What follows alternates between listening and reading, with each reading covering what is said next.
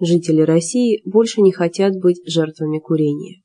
По данным аналитиков из Центра Юрия Левады, большинство россиян поддерживают запрет на курение в общественных местах. Курение в России – это серьезная проблема. По статистике, 37% россиян курят. Россия вместе с Белоруссией, Кувейтом, Чили и Республикой Бангладеш занимает второе место в списке самых курящих стран мира. Первое место в этом рейтинге занимает Куба. В настоящее время российские власти стараются ограничить курение в общественных местах.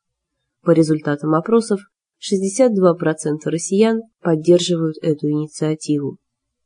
По данным Всемирной организации здравоохранения, курение занимает второе место в списке причин преждевременной смерти людей.